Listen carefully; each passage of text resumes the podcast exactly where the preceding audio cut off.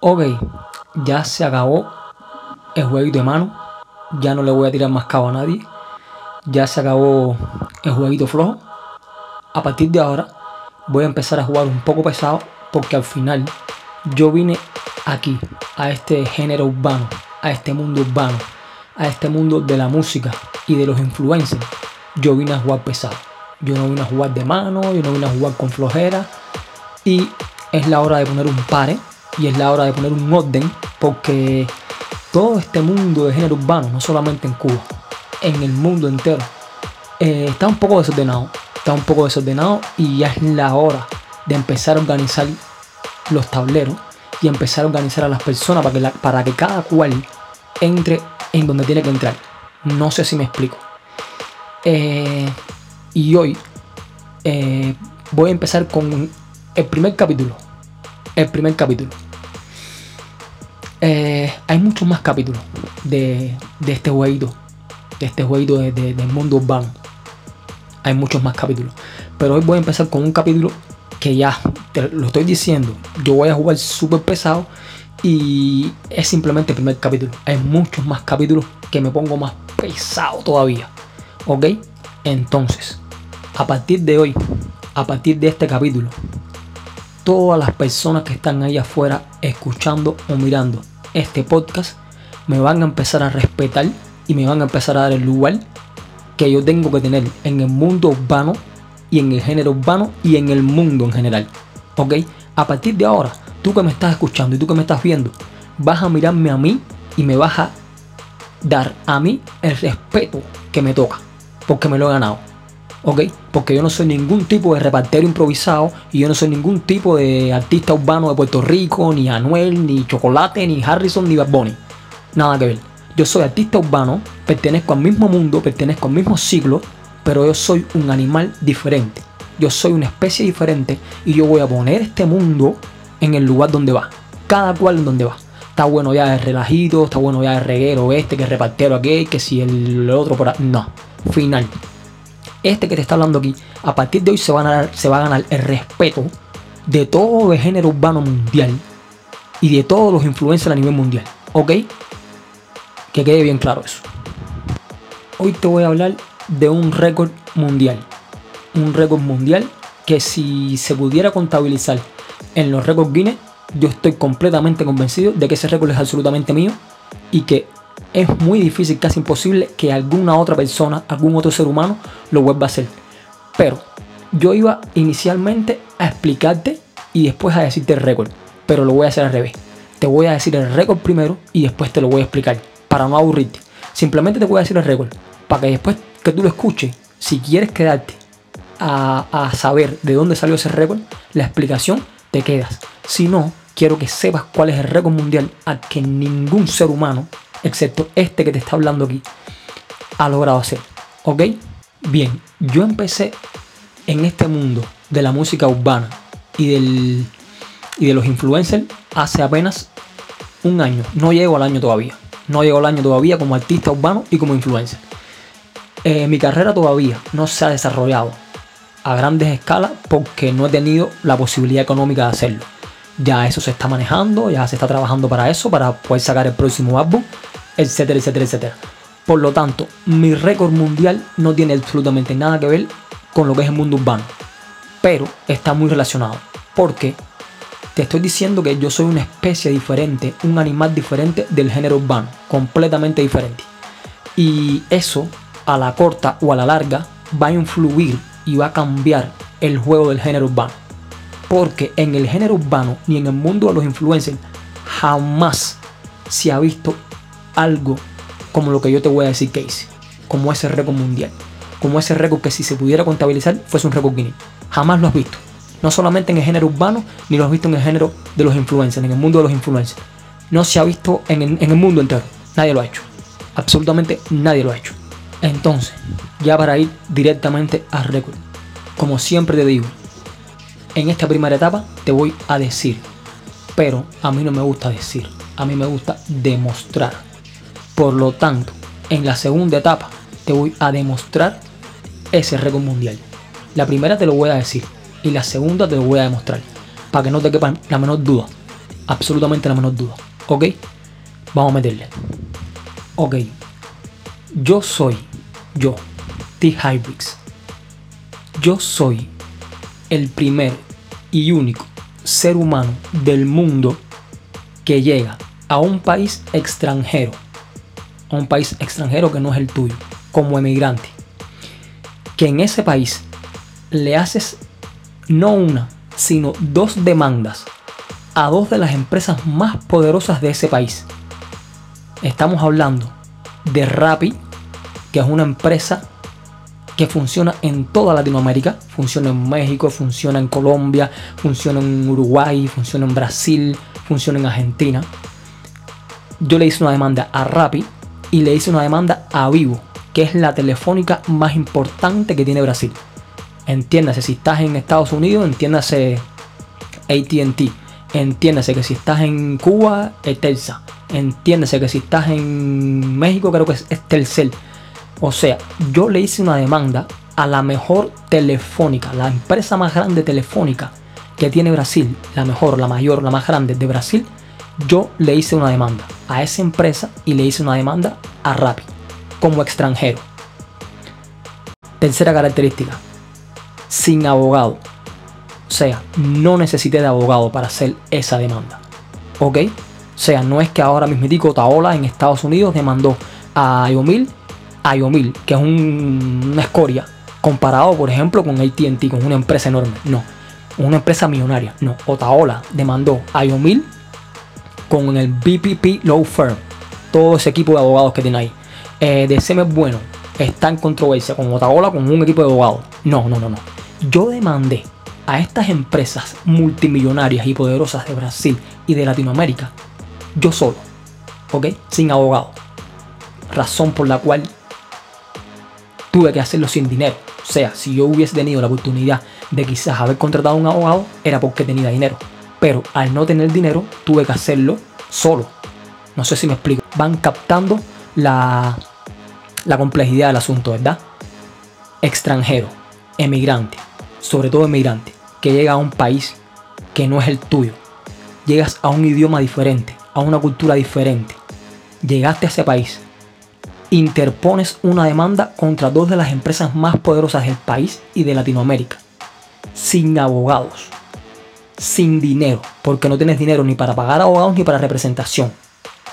O sea, que lo tuve que hacer absolutamente yo solo. A eso puedes sumarle que yo no tengo un documento legal. Yo no, yo no tengo residencia todavía en Brasil. Yo todavía no tengo eh, ciudadanía, ni residencia, ni permiso de nada. Yo tengo un protocolo de refugio. ¿Ok? A eso tienes que sumarle que yo tengo dos años en Brasil. O sea, yo no llevo 70 años en Brasil. Yo no llevo 50 años en Brasil. Yo tengo dos años en Brasil. Y a eso súmale que yo gané las dos demandas contra esas empresas poderosas y multimillonarias. Yo, este que está aquí, T. Hybrix, gané las dos demandas. Solo. Un idioma diferente. Un país diferente. Sin dinero. Yo hice eso. Eso es un récord mundial. Yo, hasta este segundo que estoy grabando este podcast, no conozco a nadie en el mundo que haya hecho algo, algo, algo parecido. Ni tan siquiera que se acerque. Si existe ese alguien y tú lo conoces, házmelo saber para yo meterme en mi lengua en donde no me dé el sol. Mientras tanto, ese récord lo ostento yo, este que está aquí, este que te está hablando. O sea, yo no soy un improvisado en este mundo urbano ni en este mundo de los influencers. Lo que hice yo, este récord que te estoy describiendo, no lo ha hecho absolutamente ningún ser humano del mundo. ¿Estamos claros? Te vuelvo a repetir el récord para, para por si no te quedó claro. Emigrante. Sin documentación legal, sin residencia, sin ciudadanía. Solamente con un protocolo de refugio. O sea, en proceso de a ver si me dan el refugio. Me lo van a dar, obviamente. Soy yo. Solo. Absolutamente solo. Sin ningún tipo de representación legal. Sin dinero. Porque no tengo dinero para costearme absolutamente nada que no sea las necesidades básicas, las facturas básicas. 3 contra empresas multimillonarias. Una que funciona en toda Latinoamérica y otra que hasta, hasta donde yo sé funciona mínimo en Brasil. No sé si eh, será ampliada a otros lugares de Latinoamérica, pero mínimo es la empresa más poderosa que tiene Brasil. Y yo gané esas dos demandas solo. Las gané. Para que ustedes tengan una idea, hay, a diario tú ves gente que escribe barbaridades en las redes sociales, en su propio idioma. Barbaridades. Barbaridades escriben en las redes sociales. O sea que les cuesta escribir en su propio idioma. Imagínate tú cuando tú tienes que escribir en otro idioma. No sé si me explico. Bien, ya tú no estás escribiendo en tu idioma que fue donde tú naciste, el país donde tú naciste. Tú estás escribiendo en otro idioma diferente. ¿Ok? Imagínate tú que si tú tienes falta de ortografía en tu idioma, imagínate tú en el otro idioma. ¿Ok? Vas, vas tirando, vas tirando los cálculos. A eso súmale que tú no estás chateando, o sea, tú no estás chateando con, con Periquito Pérez ni con tu primo eh, por, por, por chat, ¿entiendes? O sea, tú a lo mejor estás hablando, tú hablas español y estás chateando en inglés con tu mamá, con tu papá o con tu sobrino. Y tú puedes escribir como te da la gana. Negativo. Tú estás haciendo un proceso para una corte judicial. Un proceso legal. O sea, cómo tú tienes que escribir a ese juez, a esos abogados, cómo tú tienes que escribir en otro idioma con todas las formalidades legales que eso requiere. Cómo tú tienes que escribir para tú ganar esas dos demandas. ¿Qué nivel de, idioma, qué nivel de escritura tú tienes que tener, no solamente de tu idioma, conocimiento de tu idioma, sino del conocimiento del idioma extranjero para tú ganar esas dos demandas, para tú hacerle entender a un juez contra una empresa multimillonaria que funciona en América Latina y en todo Brasil, cómo tú tienes que hacerle entender a un juez, siendo extranjero, que habla otro idioma y que escribe en otro idioma, cómo tú tienes que hacerle entender a ese juez que tú ganaste. ¿Ok? Solo. Vuelvo y repito, sin abogado. Bien, y a todas estas, que yo no soy ni ciudadano brasileño, ni tan siquiera residente todavía. ¿Ok? Yo no sé si ustedes están calculando la magnitud, ¿entienden? La magnitud de lo que yo hice. Pero es algo a lo que por lo mínimo nadie en el perro mundo urbano este en el que yo estoy ahora metido, ni en el mundo urbano, ni en el mundo de los influencers, nadie lo ha hecho. Nadie. ¿Ok? Absolutamente nadie. Pero yo vuelvo y lo extendí Búsqueme a alguien en el mundo entero que haya hecho semejante cosa. No sé si me sigo explicando. Y ahora mismo te debes estar preguntando, ¿y qué tiene que ver toda esa cantidad de cosas que tú me has dicho con el mundo urbano y con el género urbano? Tiene absolutamente todo que ver. Yo lo que te quise decir con este récord mundial que yo tengo, lo que te quiero es demostrar mi capacidad intelectual dónde está mi cerebro, en qué nivel está mi cerebro. ¿Ok? Mi capacidad académica. ¿Ok? Es lo que te quiero demostrar con ese récord mundial.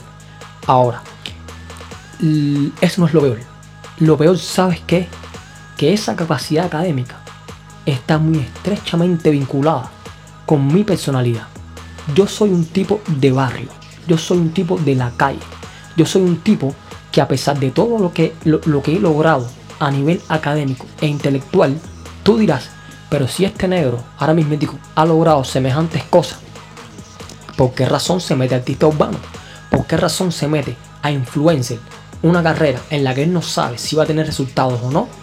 Y sin embargo, ya has tenido resultados eh, en el mundo desde, el punto de vista jurídico. ¿Por qué razón no se mete a estudiar, a, revalidar su título de derecho, por ejemplo, y se mete a abogado? porque vengo de la calle, señores. Porque vengo de la calle, porque entiendo la calle a la perfección y porque la calle es lo que me apasiona. Me gusta la controversia, me gusta el choque y me gusta. Me gusta la guerra. ¿Me entienden lo que les explico? Y aún, al punto al que quiero llegar es que el mundo urbano es un mundo de la calle. Es un mundo de la calle. Yo pertenezco a ese mundo de la calle porque de ahí vengo y de ahí me crié.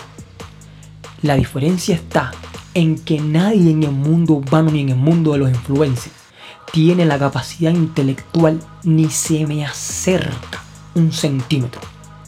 Lo que te quiero explicar es que cuando tú combinas esa capacidad intelectual con la calle, lo que sale es una especie diferente. Para bregar conmigo en lo que sea, en lo que sea, en la música, para bregar conmigo en el negocio de la música, para bregar conmigo en los influencers, para bregar conmigo en arrastrar a las masas, hay que bregar. Porque vuelvo y repito, cuando tú combinas la calle, que la calle te la voy a explicar en otro capítulo, te dije que eso es un capítulo aparte. ¿Entiendes? Pero cuando tú combinas los altos poderes de la calle, la calle que supuestamente tienen todos los delincuentes estos que hay en el mundo urbano, cuando tú combinas esa calle con un grado de nivel intelectual tan alto como que yo te estoy diciendo y que te voy a demostrar dentro de 5 minutos que yo tengo, lo que sale es una bomba. Lo que sale es una bomba. Entonces mi objetivo es alertar a todo este medio urbano de que tienen que recogerse. Porque yo estoy día lleno para la música. De hecho, aquí ninguno de los artistas que hay actualmente en el mundo urbano, ninguno, sabe más del negocio ahora mismo de la música que yo. Ninguno. ¿Cómo funciona el negocio de la música? Ninguno. La única ventaja que tienen ellos es que empezaron hace mucho tiempo y yo empecé apenas, no llego al año. Es la única ventaja que tienen. En cuanto yo logre sacar mi álbum final, final, ya empecé a hacer los podcasts porque las dos cosas, las dos ramas me gustan. Me gusta hacer podcast y me gusta hacer música.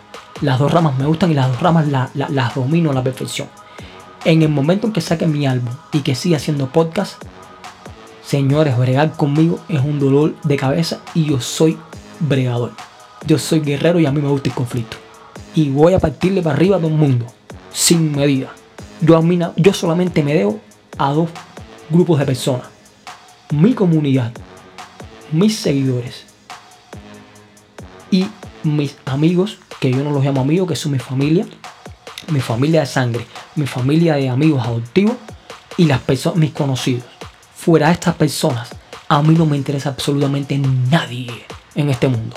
Y le voy a partir para arriba a todo el mundo. Ya lo empecé a hacer con los podcasts que estoy haciendo. ¿Entiendes?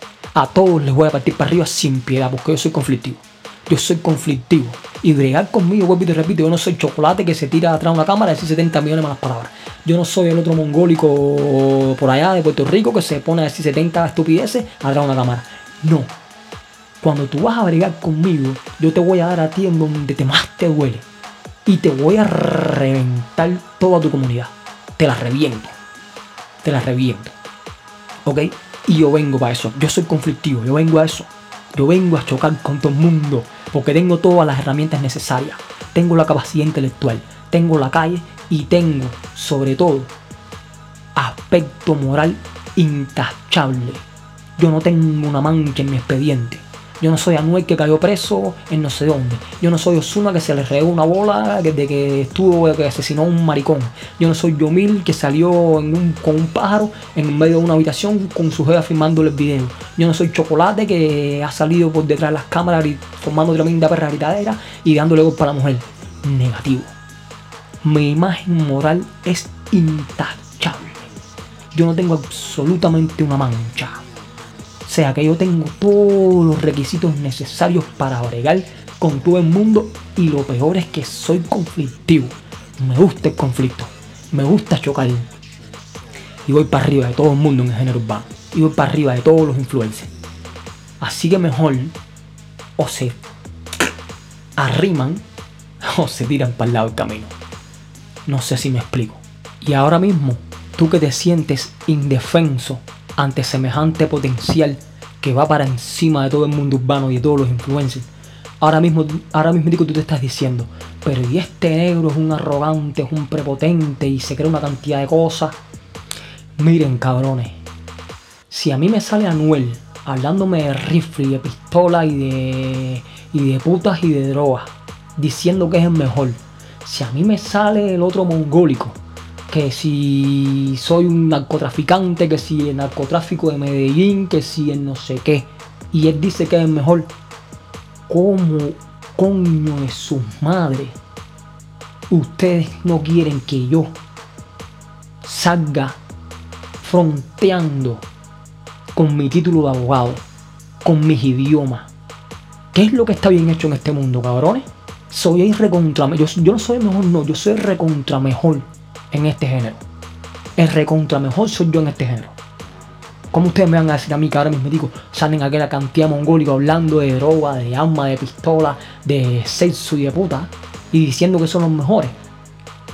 Yo vengo de la calle igual que esos cabrones, pero yo brego diferente. Porque yo brego con, con, con, con títulos, yo brego con escuela, yo brego con capacidad intelectual, yo brego con cerebro, cabrones. El mejor en esta historia ahora mis médicos soy yo, no es ninguno de esos cabrones. Y yo le voy a bregar si mis médicos se los voy a meter por la cara. No sé si me sigo explicando. Pero aparte de eso, cabrones, cuando tú eres un niño chiquitico, tu papá lo primero que te dice, si te pasas para cuarto grado, te voy a comprar una bicicleta. Vas más para adelante y tu abuelo te dice, si llegas a la secundaria, te voy a comprar un carro. Y vas más para adelante y te dice, si pasas la universidad, te voy a comprar una casa. Cabrones, te están queriendo decir de que si tú estudias, que si tú tienes resultados intelectuales y académicos buenos, tú eres el mejor, cabrón. Tu papá y tu mamá no te dice eso si tú le dices, tu papá, tu papá, tu, tu familia no te dice a ti, si me matas a un tipo, te voy a regalar una casa. Si te metes a traficante, te voy a regalar un avión. Y si... No, cabrones. Yo fui por el camino correcto, cabrones. Yo hice lo que tenía que hacer, entonces yo soy fucking mejor, cabrones. Yo soy el fucking mejor. Mejor que todos ellos juntos. Y se los voy a restregar en la cara. Con música y con influencia. Se los voy a restregar en la cara a todos.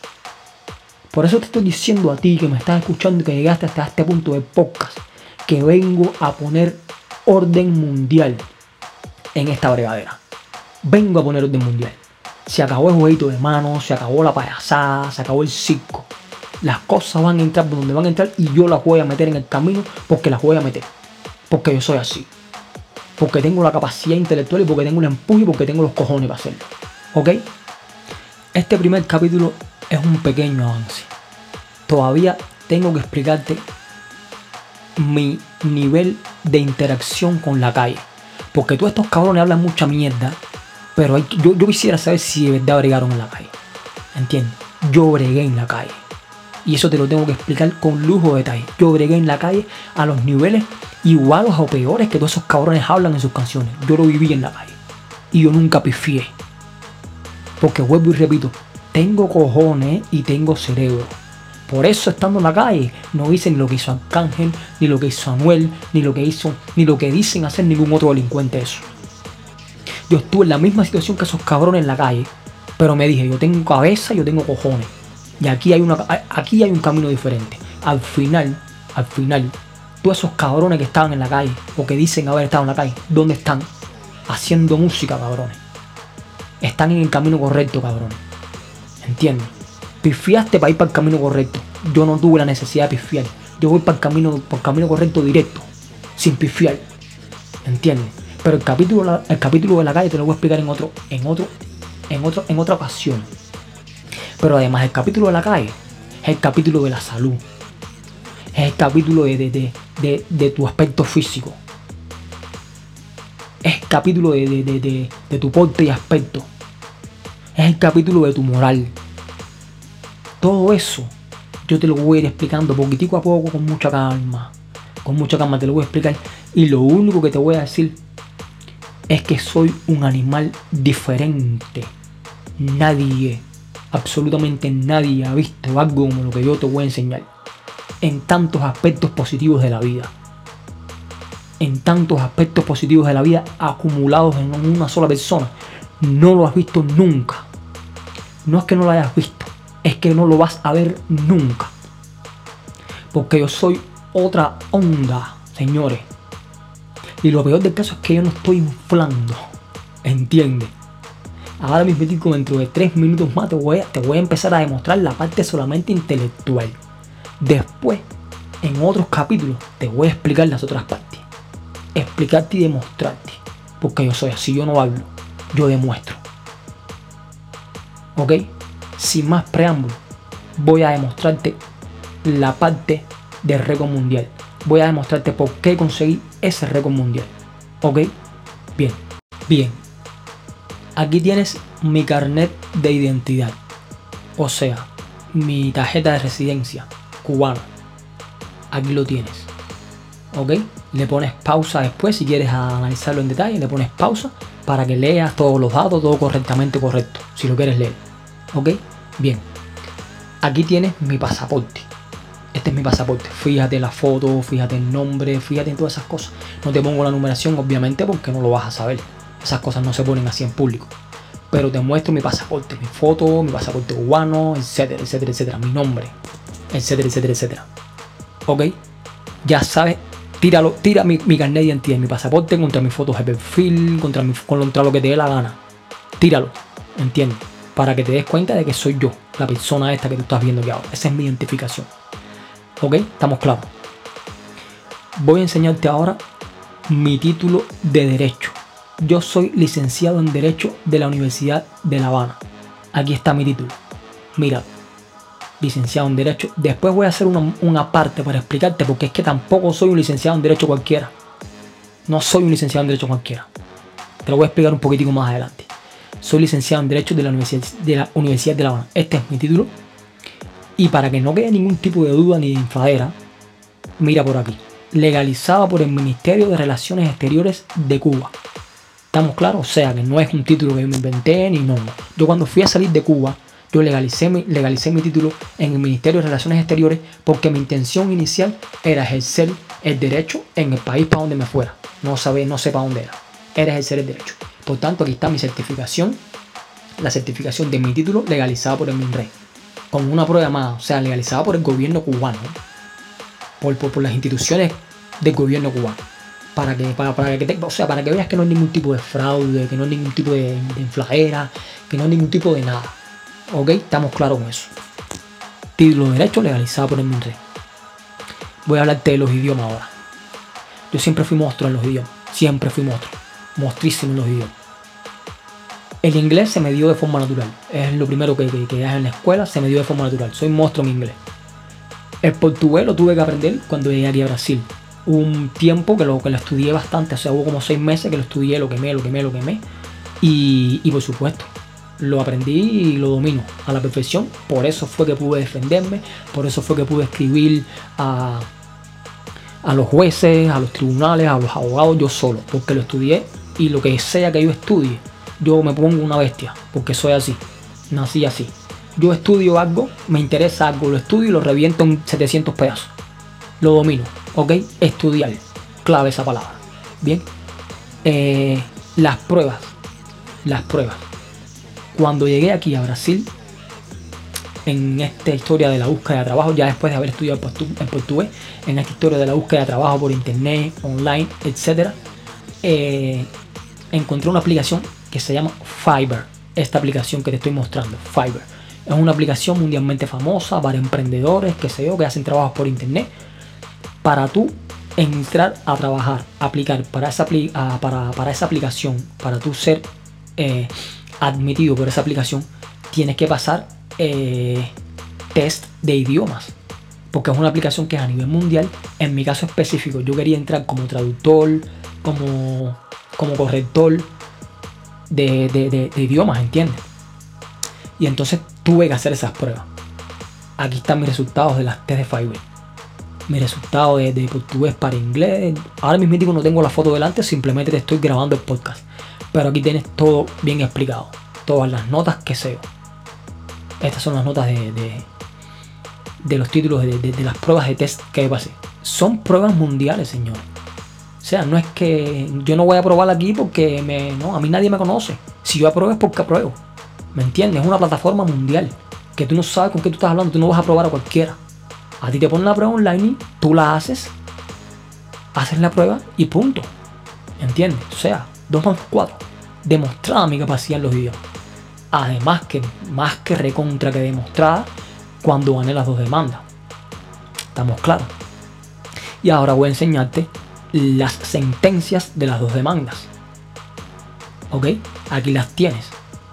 En esta, específicamente en esta de la demanda contra Vivo, yo solicité justicia gratuita. Lo puedes ver ahí. Para la, ponle pausa al video y puedes leerlo abajo. Que hice solicitud de justicia gratuita porque no tenía dinero, tal y como te lo expliqué. Se dan cuenta, ahí puedes leer la demanda, que la gané. Eh, o sea, fue un, fue un proceso que la sentencia salió en parte porque yo reclamé derechos morales y reclamé derechos eh, materiales, pero los derechos materiales no me lo concedieron, no importa. Vale, como quiera gané. ¿Me entienden lo que les explico? La segunda demanda es la de Rappi. Esa segunda demanda no le puse justicia gratuita, porque ese caso incluso, eh, o sea, el caso anterior no se ha resuelto por justicia gratuita, se demora más el proceso. Entonces este me dije, no tengo un peso, pero no le voy a poner justicia gratuita porque sé que lo voy a ganar. Como ya sabía que había ganado el primero, yo dije, este lo voy a ganar, por lo tanto voy a poner justicia no gratuita. Pero igual, no tenía un peso. ¿Ok? Aquí están las dos sentencias de los dos procesos que gané. Checa mi nombre. Haz lo que te dé la gana. Ahí tienes. Yo simplemente te estoy dando los materiales para que tú compruebes. ¿Ok? Para que tú compruebes. Bien, con respecto a los idiomas, ya te hablé el idioma es una aptitud con P. Es una aptitud que tú naces con eso. Hay personas que nacen con esa. es como, no sé, como un don de fútbol, yo no sé, tú naces con eso. Yo nací con esa ventaja del idioma. Desde chamaquito siempre fui monstruo en inglés. Cuando llegué a Brasil tuve que aprender portugués, lo aprendí automáticamente rapidísimo. Y te hablo también un poquitico de alemán, que lo tuve que estudiar porque yo iba a ser guía de turismo en Cuba y estudié alemán y me va todo durísimo en alemán, lo que pasa que más nunca lo practiqué y estoy menos diestro en el alemán pero igual te hablo alemán y tengo un conocimiento básico sólido del alemán. Te lo hablo, te puedo entender un cierto contexto, te puedo hablar muchas palabras, me sé un, bulto de cosas en alemán. Y si refresco el contenido, más todavía. Simplemente lo dejé apartado porque no me hizo falta. Pero bueno, los idiomas ya lo sabes. Monstruo en inglés. Monstruo. De hecho, yo voy a cantar en inglés en algún momento determinado. Voy a cantar porque sé que lo voy a hacer. Yo no compongo en inglés porque es un poco más complejo. Y ahora mismo no tengo tiempo para eso. Pero probablemente también componga en inglés. Te voy a cantar en inglés. En portugués lo mismo. Y en alemán, ahí estoy igual. Ripiado. ¿Ok? Ya te expliqué la parte de los idiomas. Antes de explicarte la parte del derecho, te tengo que decir que aparte del derecho, estudié en la CUJAE. ¿Estamos claros? Aquí está mi carnet de la CUJAE. O sea, este enero que se está hablando aquí ha estudiado en las dos mejores universidades que tiene Cuba. O sea, estudié en la CUJAE, Ingeniería Mecánica. Aquí tienes la prueba. Mira mi carnet de la CUJAE de Ingeniería Mecánica. Mira mi prueba de cuando pedí baja de la CUJAE eh, de Ingeniería Mecánica. Aquí tienes las pruebas. Y después me gradué de Derecho de la Universidad de La Habana. No sé si me sigue. Consejo que le voy a dar a todas estas personas jóvenes que quizás no han llegado todavía a la universidad. Cuando yo salí del preuniversitario, que tú estás en el preuniversitario en el 12 grado, tú dices, tengo que coger una carrera universitaria. Perfecto. Como tú eres machito y eres inteligente, tú dices, tengo que coger una ingeniería. Y ese fue el error, que yo cometí. Yo cogí una ingeniería porque mi capacidad intelectual daba para coger una ingeniería. Pero en primera, a mí la ingeniería, a mí el campo de las ciencias exactas nunca me gustó. Siempre fui mucho más malo siempre fui mucho más malo en lo que es física, en lo que es matemática, en lo que es ese tipo de cálculo, ese tipo de cosas. Siempre fui más malo, siempre fui, siempre fui malo en eso. Y siempre fui mucho mejor en el campo de la humanidad. Pero como eras varoncito y todos los varoncitos que están en el pre tienen que coger ingeniería, yo dije, tengo, tengo que coger una ingeniería. Y cogí ingeniería mecánica. Entré en ingeniería mecánica. Cuando entras a una carrera tan difícil, que no te gusta, y que por demás tú no eres bueno en ese campo, por supuesto que no vas a durar, no vas a poner los pies. Cuando se me empezaron a acumular asignaturas dificilísimas, no puse los pies. Brinqué para la Universidad de La Habana y me puse a estudiar Derecho, graduado de Derecho. Lo que les quiero explicar es, cuando vayan a escoger su carrera, cuando vayan a definir su vida, señores, fundamentalmente hagan lo que les guste, escojan lo que les guste y escojan lo que sea más bueno. No se dejen llevar ni por tu mamá, ni por tu papá, ni por patrones sociales, ni, ni por lo que quiera fulanito, ni fulanita. No. Haz lo que tú quieras. Ten el valor para hacerlo. En mi caso a mí nadie me obligó. Simplemente que tenía una concepción errada de lo que yo quería. Tenía una percepción errada de lo que yo quería. Yo era bueno en una cosa y me gustaba otra cosa y me gustaba esa cosa y cogí otra cosa diferente, pero por error mío. A mí nadie me obligó a nada. Yo lo hice porque me dio la gana. Enfócate en hacer lo que te gusta y en lo que eres bueno. ¿Ok? Independientemente de lo que pase en el mundo exterior, de lo que quiera tu mamá, tu papá, tu familia. Ese es el primer gran consejo que te voy a dar. Para que no, porque en mi caso pude recuperarme, pude, correr mi, pude coger mi carrera de derecho y soy una persona sumamente feliz. Pero hay casos que son irremediables. Hay casos que empiezas una universidad y después no puedes saltar para la otra, o después no tienes la capacidad, o te gradúas de una universidad gustándote más otra. En fin, infinidad de, de, de, de obstáculos que no tienes por qué pasarlo. Escoge bien lo que quieres hacer, que eso es muy importante para tu futuro. ¿Estamos claros?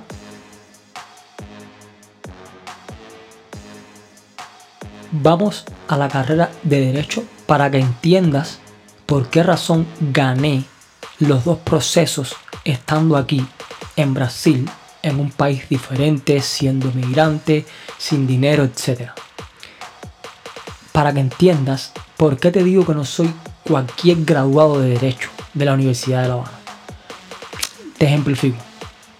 Cuando tú vas a estudiar la carrera de Derecho de la Universidad de La Habana, tú tienes un curso que es el, curso regular, el curso normal, van eh, la mayoría de, las personas más inteligentes. Ese curso regular, diurno, eh, es el curso normal en el que tú vas de lunes a viernes, desde las 8 de la mañana hasta las 4, hasta las 4 de la tarde.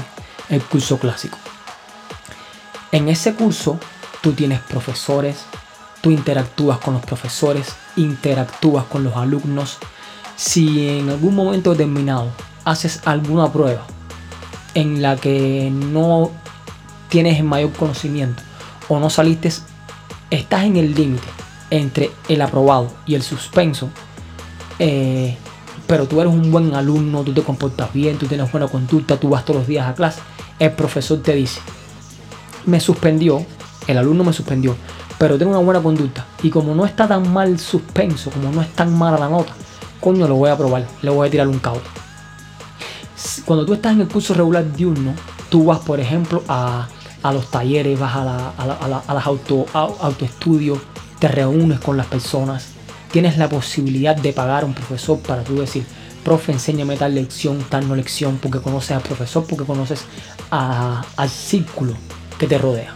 Bien, esas son las principales características que tiene un curso regular de uno. Tienes mucha ventaja cuando estás en, el curso regular de uno. ¿Entiendes? Para bien o para mal, si eres un mal alumno y estás en el límite del aprobado y el suspenso, si eres un mal alumno, la profesora te va a suspender.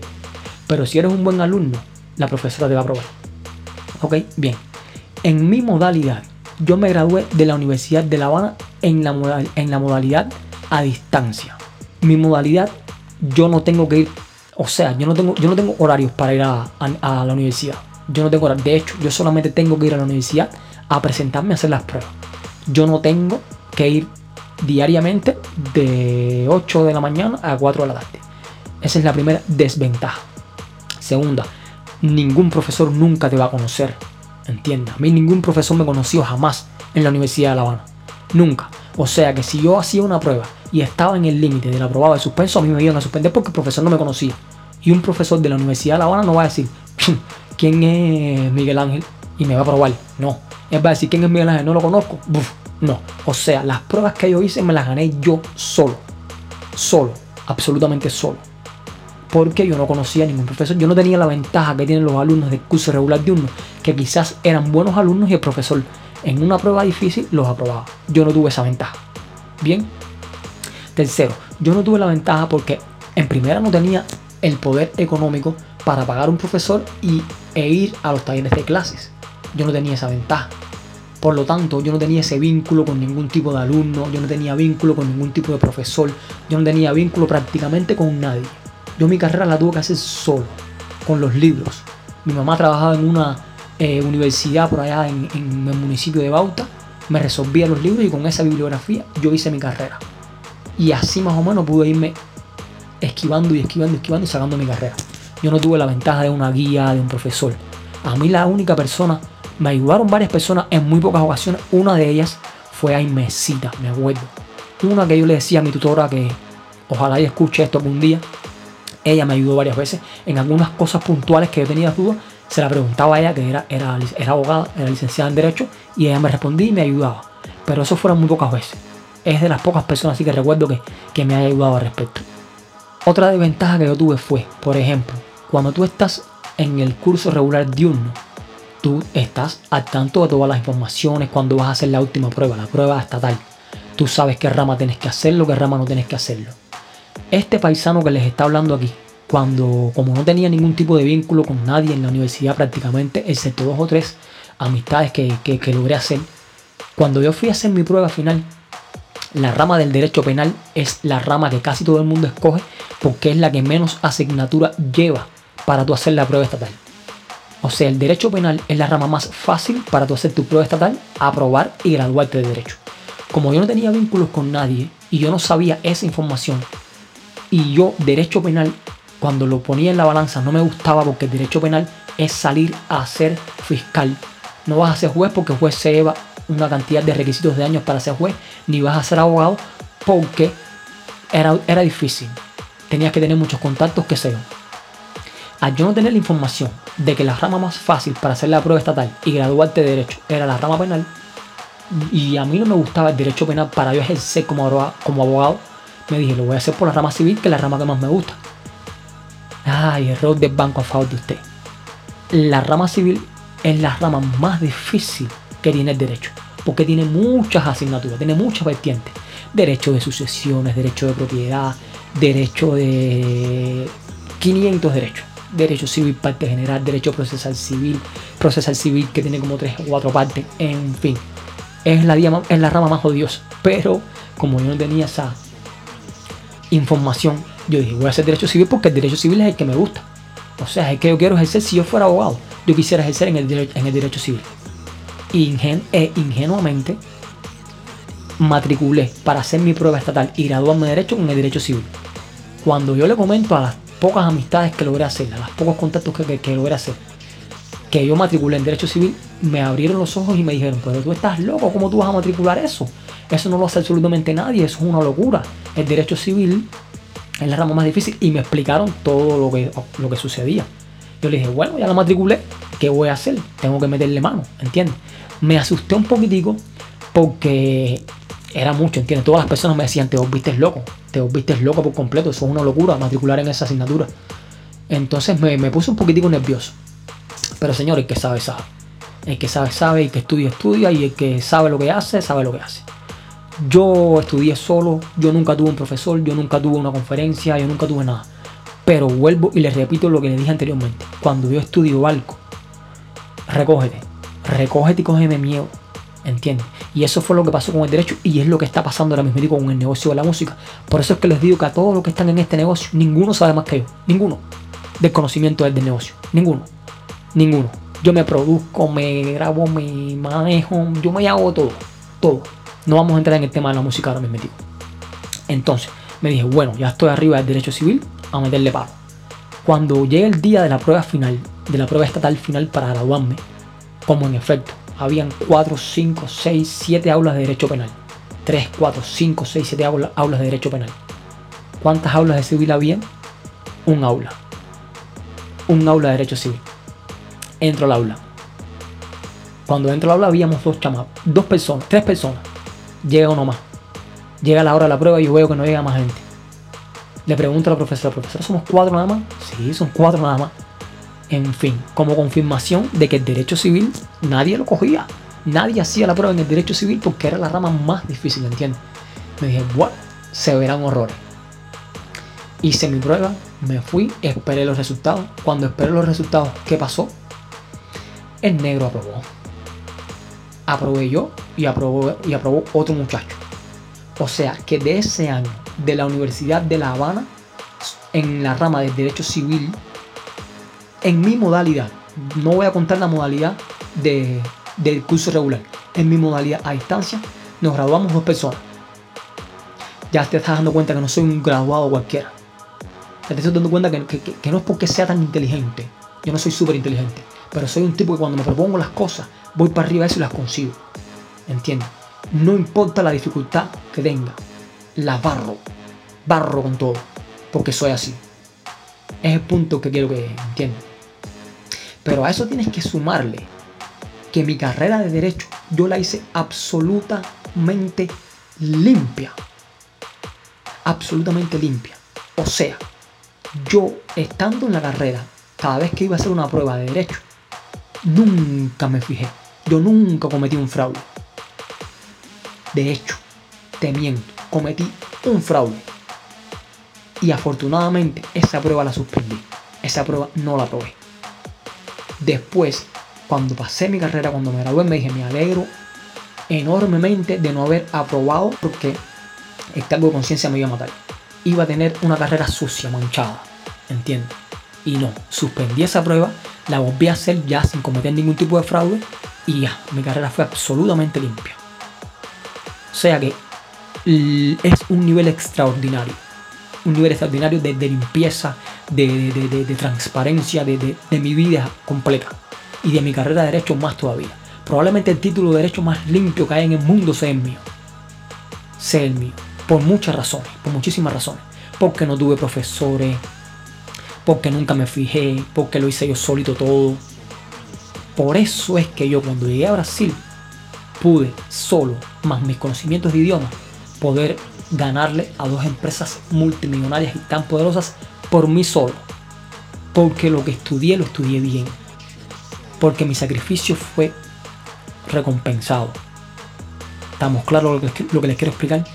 Y a eso súmale que cuando tú haces la prueba estatal a ti no te va a calificar Periquito Pérez, ni te va a calificar Jorge Junior. No. Cuando tú haces tu prueba final estatal de Derecho, te califican los mejores profesores. De hecho, mi acta de calificación de la prueba final está firmada por profesoras titulares con libros, profesoras mostras en Derecho. Tú piensas que esas profesoras que a mí nunca me vieron la cara, jamás y nunca. De hecho, si esas profesoras ahora mis médicos están viendo este podcast o lo están oyendo o alguno de sus familiares, ellos van a decir, yo gradué a este negro. Yo gradué a este negro, ¿verdad? No me conocen. No me conocen porque nunca las vi. Yo nunca vi ningún profesor importante. ¿Me entienden? Porque no tuve esa posibilidad. ¿Me entienden? No fue porque no quise, fue porque no tuve la posibilidad. ¿Entienden? Y entonces tuve que hacerlo absolutamente todo solo. Mi carrera es limpia. Yo estoy graduado de la Universidad de La Habana a un nivel estratosférico. ¿Entienden? Ese punto del derecho quería dejárselo bien claro a todos ustedes. Para finalizar este podcast, señores, ya para cerrarlo todo, el punto es simple. Hay que bregar. Todo que esté en la música urbana, todo que esté como influencer, yo estoy en esa área. Y me gusta esa área y soy conflictivo y van a tener que bregar. ¿Estamos claros? Ese es el resumen de todo este podcast larguísimo que ni sé ni qué tiempo me ha llevado aquí grabarlo. Ese es el resumen final. Pónganse las pilas, porque aquí no se viene a inflar. Aquí no se viene a inflar y yo soy conflictivo, me gusta el conflicto. Voy para arriba todo el mundo. ¿Me entienden? Y ya les dejé demostrar mi capacidad intelectual. Tengo otras muchas cosas que, explicar, que explicarle que se van a dar cuenta poquitico a poco. Voy a cerrar este podcast y espero que hayan captado la señal. Si yo te estoy diciendo a ti que una cosa es así, probablemente no sea definitivo, pero hay un 99% de que lo sea.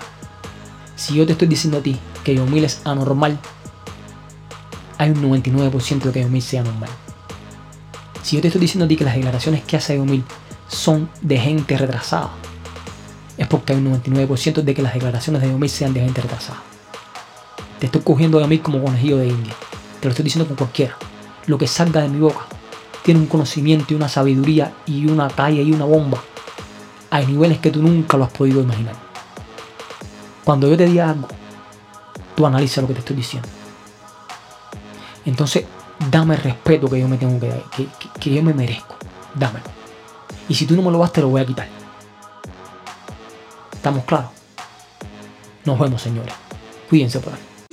Caso cerrado.